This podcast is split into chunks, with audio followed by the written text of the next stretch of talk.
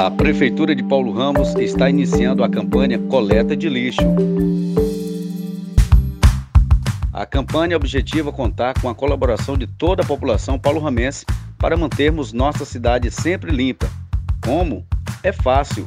Mantenha o lixo doméstico na calçada da sua casa antes do horário da coleta. Não jogue lixo em terrenos baldios ou locais públicos. Fazendo isso, você estará contribuindo com a limpeza, preservação da sua saúde e da coletividade, e o meio ambiente agradece.